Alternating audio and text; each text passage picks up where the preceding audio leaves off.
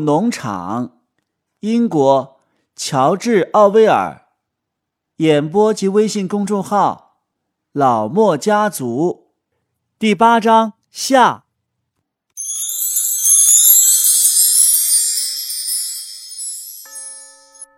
两天以后，动物又被召集到谷仓开一次特别会议。拿破仑在会上宣布，他已经把一堆木料出售给了弗里德里克，而且弗里德里克的马车从第二天起就要来运送木料了。动物们听了这个消息，简直吃惊的目瞪口呆。在整个这段时间内，拿破仑似乎一直同皮尔金顿维持着友好的关系，实际上，他却同弗里德里克达成了秘密协议了。同胡利林农场的一切关系完全中断了，含有侮辱性的信件一封封的送往皮尔金顿那里。鸽子们被告知今后要避开辖地农场，他们的消灭弗里德里克的口号也要改成消灭皮尔金顿。拿破仑同时还向全体动物保证说，动物农场面临侵袭的谣传纯属无稽之谈。而关于弗里德里克残忍虐待自己牲畜的那些传说也过于夸大了，所有这些谣言多半是雪球和他的喽啰们编造的。现在看起来，雪球并没有藏在辖地农场，事实上，他这辈子一次也没有去过那里。目前，他正住在胡利林农场，据说过得相当奢侈。实际上，这几年呢，他一直是由皮尔金顿出钱供养着的。所有的猪对拿破仑的足智多谋都乐得心花怒放，表面装作对皮尔金顿亲密友好，这样他就迫使弗里德里克把购买的价格提高了十二磅。但是尖嗓说呀，拿破仑真正的卓越见识还不表现在这里，拿破仑对谁都不信任，这才是他的过人之处。弗里德里克想用一种叫支票的东西支付购买木材的贷款，这支票看起来呀，不过是一张纸，只不过上面写着付款的诺言。拿破仑才不上这个当呢，他要求在运走木料之前呢，就先拿到手一张张五磅的真正的钞票。弗里德里克已经把款付清了，他付的款正好够为风车购买机器的。在这期间，木料正以飞快的速度运走。当木料全部运完以后，动物们又被召集起来，到谷仓里开了一次特别会议。这次会议的目的是叫他们见识一下弗里德里克拿来的钞票。拿破仑佩戴着两枚勋章，笑逐颜开，卧在高台上的一堆稻草上，钱就放在身旁。一沓钞票整整齐齐地码在从厨房里拿来的一只瓷盘里。动物们缓慢地鱼贯走过，个个把钞票看个仔细。轮到拳击手的时候，他伸过鼻子嗅了嗅，那一沓薄薄的白色玩意儿在他呼出的气息里抖动着作响。三天以后，发生了一场极其可怕的骚乱。温佩尔脸色惨白，骑着自行车飞驰而来。他把自行车往院子里一扔，就径直闯进了农场的住宅里。接着，从拿破仑的住宅里就传出了一阵气急败坏的愤怒的吼叫声。发生了的事很快就像野火一样在农场里传遍了。弗里德里克使用的是焰币，他白白把木料弄走了。拿破仑马上把动物们召集在一起。以极其可怕的声音宣布了弗里德里克死刑。他说：“如果把弗里德里克捉住的话，就要活活的把他煮死。”同时，拿破仑还警告动物们说，在这件背信弃义的举动之后，必须提防弗里德里克还要干出更坏的事儿来。他同手下的人可能随时发动蓄谋已久的进攻。所有通向农场的路口都布置了警哨。另外，四只鸽子被派往狐狸林农场，递交了一封和解性的函件，希望和皮尔金顿重修旧好。不出所料，第二天早上进攻就开始了。动物们正在吃早饭，这时站岗的哨兵飞快地跑来，报告弗里德里克带着一批人已经打进了五条横木的大门了。动物们勇猛地外出迎击，但是这一次，他们可不能像上次牛棚战役那样容容易易地就把进袭者击溃了。进犯的人一共十五个，带着六支枪。他们刚刚走进五十码的距离，马上就开了火。动物们无法抵抗火药的威力和打到身上疼痛不堪的小弹力，不顾拿破仑和拳击手拼命的鼓舞士气，还是败下阵来。有几个动物刚刚上阵就已经受伤了。动物们纷纷逃进棚窝里躲避，小心翼翼地从墙缝和木板的八孔里向外窥视着。整个宽广的牧场连同风车全都落在了敌人手里。这个时候，连拿破仑也不知所措了。他一言不发地来回踱步，尾巴僵直地抽搐着。他的目光满怀期望地转向胡利林农场。如果皮尔金顿这个时候能带着人来帮助他们，或许这场战斗还不至于失败。但就在这个时候，前一天派出去的四只鸽子飞回来了，其中一只带来了皮尔金顿送来的一张纸片，纸上写着四个大字。自作自受。这个时候，弗里德里克一伙人已经停在了风车周围，动物们看着他们，惊恐不安地低声呼叫着。只见敌人的队伍里有两个人拿出了一根钢钎和一把大锤，他们正准备把风车的墙砸塌。办不到的，拿破仑喊道：“我们的墙砌得很厚。”他们就是砸一个星期也砸不塌，不要怕，同志们。但是，本杰明却始终目不转睛地看着敌人如何行动。两个拿钢钎和铁锤的人正在风车的墙上打孔。本杰明不慌不忙地点了点他的长嘴巴，好像对眼前发生的这件事感到有趣儿似的。啊，我早就料到了，他说。你们没有看见他们在做什么吗？再过一会儿，他们就要把一包炸药塞到孔里去了。动物们吓得魂飞魄散，但是束手无策，只能眼睁睁地看着。现在已经不能冒险从房子里隐藏的地方冲出去了。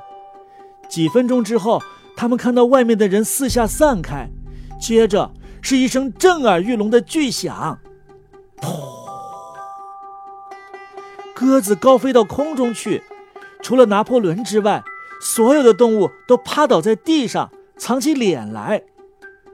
等他们重新站起来的时候，他们看见原来风车矗立的地方正笼罩着一大团黑色的烟云，微风逐渐把烟云吹散。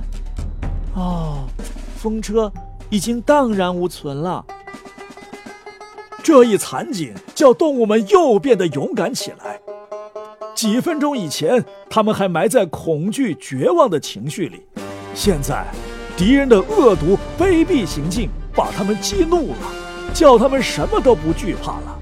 他们高声喊着复仇的口号，不需要谁下命令，就一齐向敌人冲去。尽管子弹像冰雹一样在头上呼啸，他们也毫不畏缩。这是一场野蛮、残酷的战斗。人们不停地向动物开火，当动物逼近的时候，他们就用棍棒抽打，用厚重的靴子踢。一头牛、三只羊和两只鹅当场就死于非命，几乎没有一个动物没有负伤的。甚至在队伍后边指挥战斗的拿破仑尾巴尖儿也被一粒子弹削掉了皮。但是人们也并不是没有伤亡。三个人的头被拳击手的蹄子踢破了，另一个人被一头牛用犄角捅破了肚子，还有一个人的裤子啊，差点叫本杰明和蓝铃花扯掉。拿破仑命令他的九条狗借着树篱的掩护迂回过去。当九条狗突然出现在人们的侧翼，他们狰狞可怖地吼叫起来的时候，这一伙人。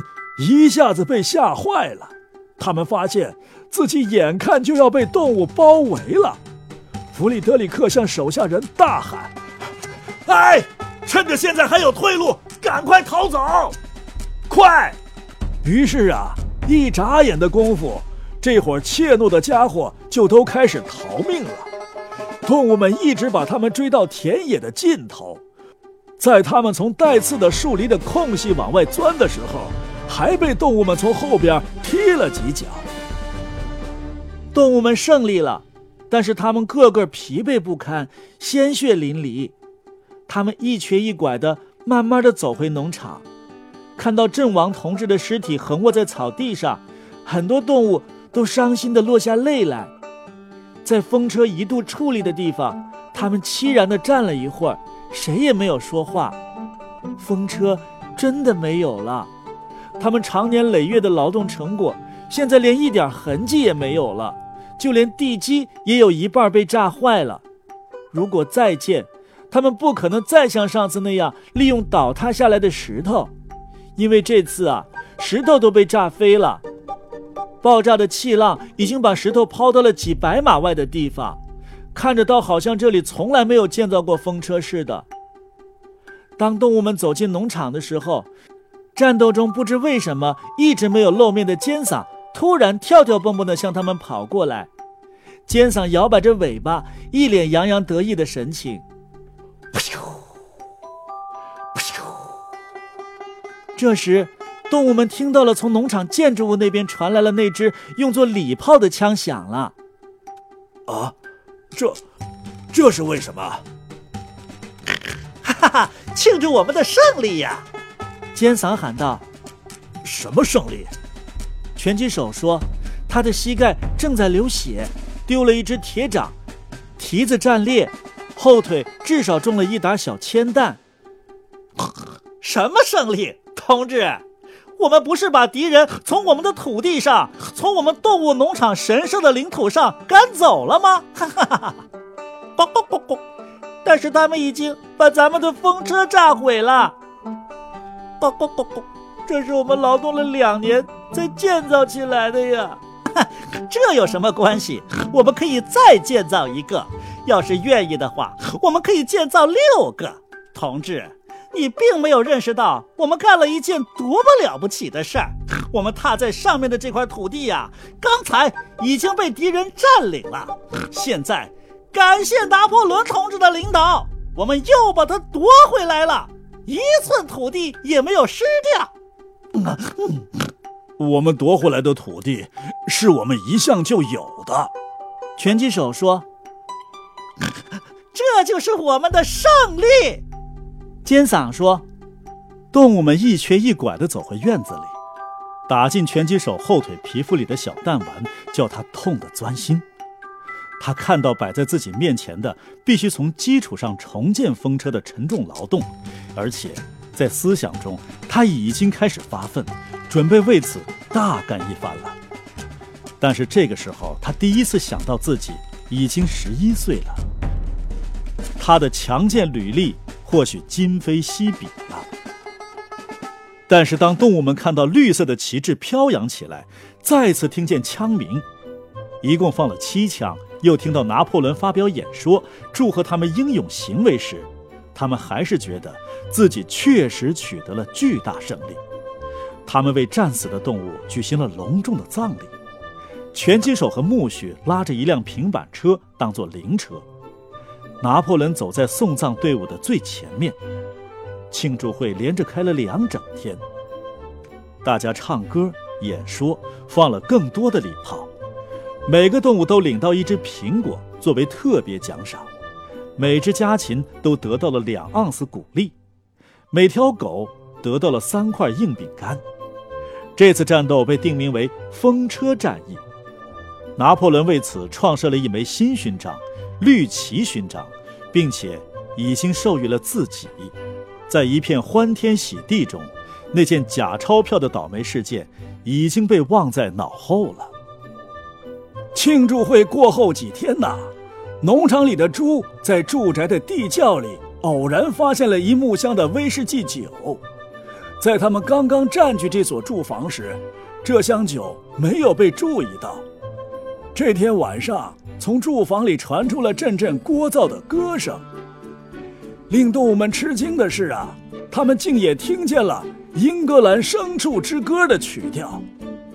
大约九点半钟的时候，大家清清楚楚地看到拿破仑戴着琼斯先生当年戴过的圆顶旧礼帽，从住房后门钻出来，在院子里飞快地跑了一圈，又消失在住宅里。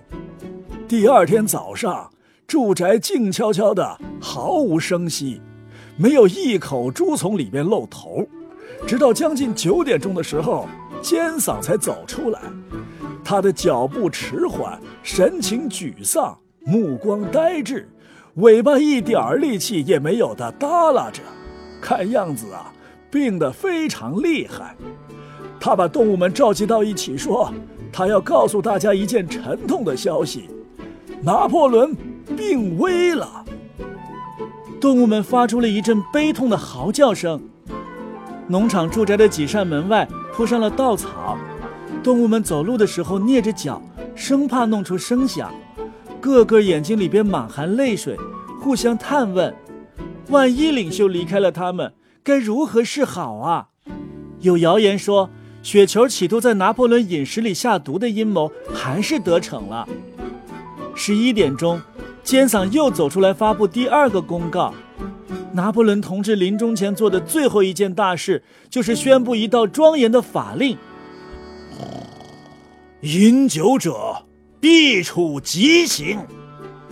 但是到了傍晚，拿破仑的病情似乎有些好转。次日清晨，尖嗓告诉大家，领袖正在很快的康复。这一天晚上，拿破仑就重新开始工作了。第二天，动物们听说，拿破仑指派温佩尔到威灵顿去购买一些有关酿造和蒸馏的小册子。一个星期之后，拿破仑下令，那块位于果园外边、本来准备为丧失劳动能力的动物留作草场的小牧场，现在要翻耕了。动物们被告知，这块地的牧草已经枯竭，必须重新撒籽。但是没过多久，动物就听说。拿破仑这次准备用这块地种植大麦，大约就在这一期间呐，发生了一件动物们几乎无法理解的事情。一天夜里十二点钟左右，院子里传出了一声巨响，动物们急忙跑出去查看。这一天月光明亮，动物发现大谷仓的一端山墙墙角，也就是写着七界那面山墙的下面，一架梯子。断成了两截儿，尖嗓似乎一时晕了过去，正趴在梯子旁边，在他身旁还扔着一盏灯、一只油漆刷子和一罐打翻了的白漆。几条狗立刻把尖嗓围起来，等他能站起来走路的时候，很快就把他护送回农场的住宅里。动物们谁也弄不清楚究竟是怎么回事，只有本杰明颇有领会的点了点头。嗯，他似乎了解内情，但是什么也不想说。几天以后，穆瑞尔在为自己读那七条戒律的时候，又发现其中有一条动物过去记错了。他们本以为第五条戒律是，一切动物都不许喝酒。他们忘记了上面还有两个字，这条戒律是：一切动物都不许喝酒过量。